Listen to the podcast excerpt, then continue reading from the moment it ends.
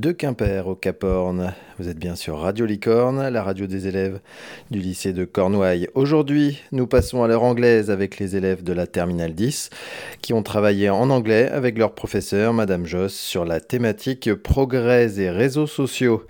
So, Miss Joss, how did this radio project born?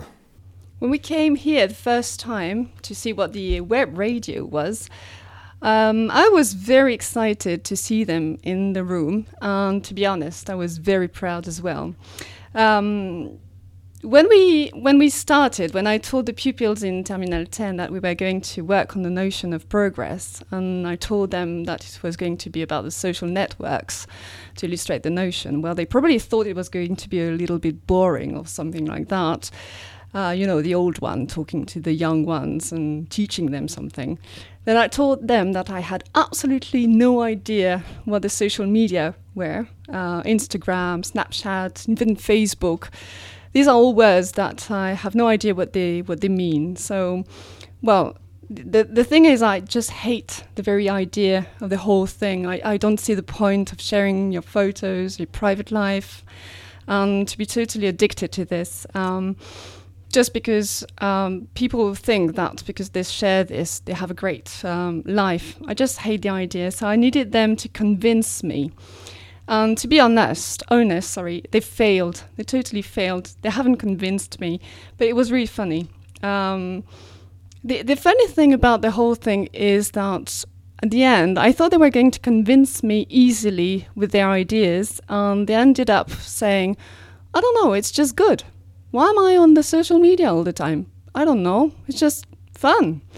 And I said, well, you have to convince me with other ideas than that. And in the end, I had to give them some articles about, well, for example, we saw an article about Trump uh, using Twitter, and that was negative aspects to, well, I think. And then we were in the middle of the stories about Weinstein and um, hashtag Me Too. So I learned what Twitter was really. And it was great because it was convincing, and we had some discussions about the rights of women too, and uh, how freely women can talk on the social media, how freely they feel today, because it's not um, like you need to be famous to talk anymore. So things are changing. And in the end, I started to, um, well, just to say at the beginning of my sentences, thanks to social media. And that was a first for me too. So I really enjoyed discussing with them. Uh, with my 20th century vocabulary and then 21st phrases, and didn't even have a clue what they meant. And um, here in that work, teaching was really also learning. And that's the very idea of all this thing. It's about sharing and social media are also a way of sharing ideas. So I let you enjoy this. I hope you will. And uh, that was great work, great experience. And I really want to thank Jean Louis for this. It was great experience. Thank you.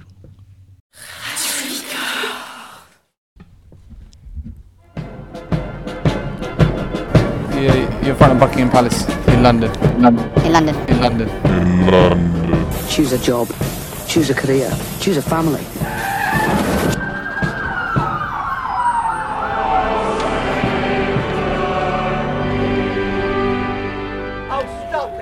Hello everyone, welcome to the Revelation Station. Today we are going to talk about social media. So I'm here with a lot of guests. We have Nasrin with the boss of famous company. We have Clara will live a bad experience with social media. And we have Camille who is psychologist. So Nasrin, introduce yourself. Hello, so my name is Nasrin and I'm the boss of a famous corporate. I start from scratch and I succeed because of the social networks. My startup became famous because of social networks. Some people make donation and thanks to that I, suc I successfully created my company. Then some good people advertised me on social networks and I became famous because of that. And what about you, Clara? Hello, I'm Clara and I am 36, 36 years old.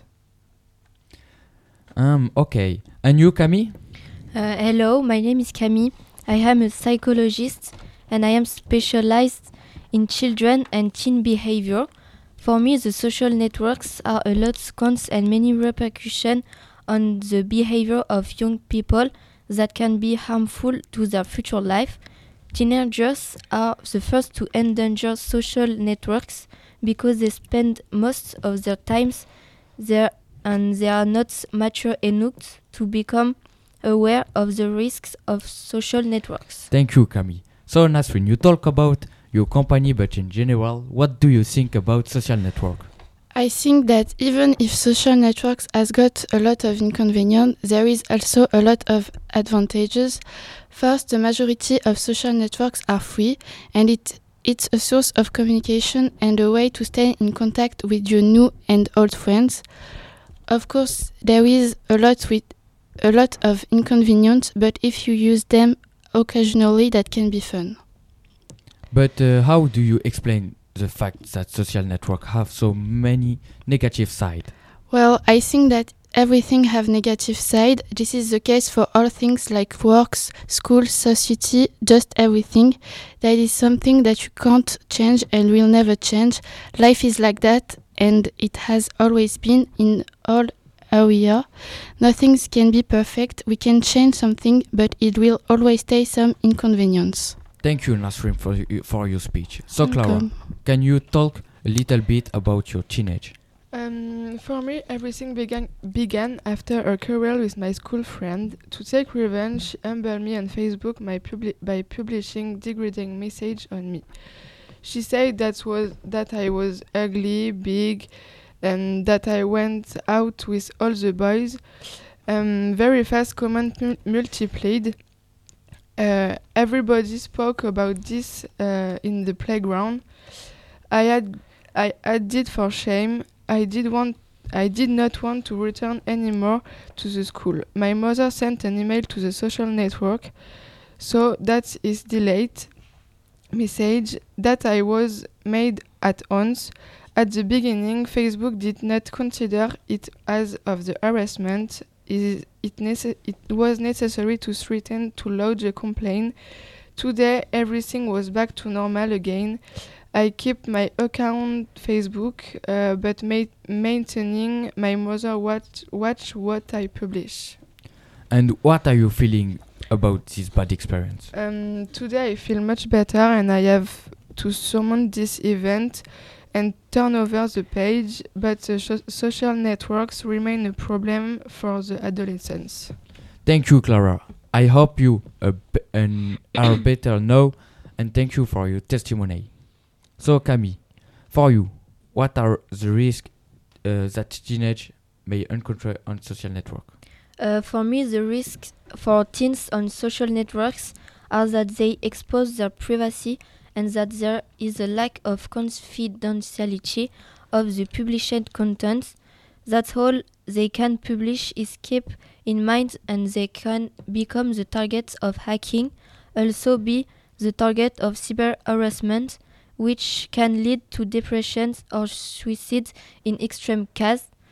On the internet, there is a strong exposure to the shocking content, which can shock the youngest ones. That is why there is an age limit on some social networks, like on Facebook, but it's not always respecting. Cases of scams are also very present, which makes them lose money. But the most dangerous thing is that teenagers can be the um, pedophile targets who contact them on the profile, profile and often using a false name. Parents must carefully monitor the social networks of their children and especially those of younger children who are not old enough to understand the dangers they face. In everyday life, what do users drawback cause to their life? Every day, social networks have a great impact on the behavior of adolescents. They diminish the ability of concentration in class and daily. They have adverse effects on their sleep and sometimes because they spend too much time on social networks, they become addicts and shut themselves up and neglecting the most important things in life like their family or study. Thank you, Camille, for your speech. For my for my part, I find uh, that social network have a lot of lot of advantage and inconvenience. Regarding the advantage, many people use the network a social network to communicate in the world, and it is a very good thing. But of course, that is still a lot of inconvenient like harassment that continue to increase. You're in front of Buckingham Palace in London. In London. In London. In London. Choose a job. Choose a career. Choose a family.